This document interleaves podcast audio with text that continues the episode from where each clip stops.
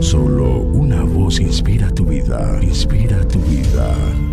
Una voz de los cielos, con el pastor Juan Carlos Mayorga. Bienvenidos. Entonces Samuel dijo, ¿qué has hecho?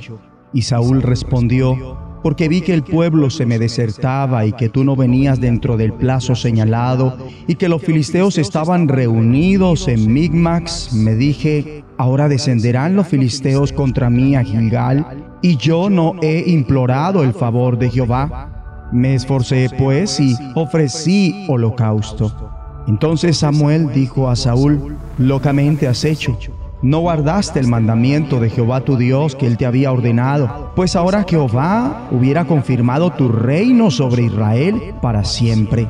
Mas ahora tu reino no será duradero.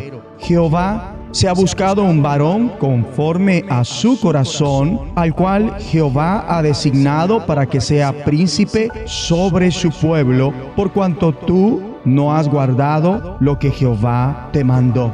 Primer libro de Samuel, capítulo 13, versículos 11 al 14. En la vida hay ocasiones en las que por la cantidad de problemas que tienes, sientes que te superan tentaciones, enfermedades, ataques a tu fe y demás. Pero poderoso es Dios para salvarte cuando actúas en su nombre. Por más que parezca que eres sobrepasado en número por tus enemigos, cuando el Señor actúa en tu favor, serás salvo. Amable oyente, confía en Dios no únicamente cuando las cosas marchen bien, sino también en las ocasiones complicadas. Dios está buscando gente de fe. Samuel señaló, el Señor ya está buscando un hombre más de su agrado y lo ha designado gobernante de su pueblo. El corazón de Dios está repleto de amor, compasión, misericordia, justicia y creatividad. Está buscando hombres y mujeres que son como Él, es decir, como Jesús de Nazaret. Únicamente la labor del Espíritu Santo en nuestros corazones puede hacernos semejantes a Cristo. Saúl fue un fiasco. Dios le había dicho que aguardara hasta que Samuel viniera. Samuel aparentemente tardó en llegar. El pueblo comenzó a desertar y Saúl se angustió más por lo que las personas pensaban que por lo que Dios pensaba. Se intranquilizó y tuvo miedo como le suele pasar a muchos hoy día.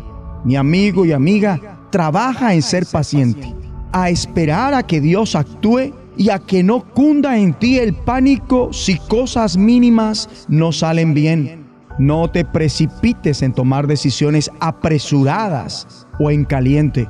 Por otro lado, si ojeas el capítulo 14 de este mismo libro, encontrarás que Jonatán confiaba en definitiva en el amor de Dios. Jonatán, el hijo de Saúl, bien dijo, espero que el Señor nos ayude, pues para Él no es difícil salvarnos, ya sea con muchos o con pocos. Ora conmigo. Padre bueno, por favor, concédeme un corazón semejante al tuyo, un corazón de amor Ayúdame a confiar en tu indefectible amor. Gracias, porque tu amor es derramado y aumentado en mi corazón por el Espíritu Santo que me ha sido dado. Dios mío, te imploro, derrames hoy tu amor en mi corazón en el nombre de Jesucristo. Amén. Una voz de los cielos, escúchanos, será de bendición para tu vida. bendición para tu vida.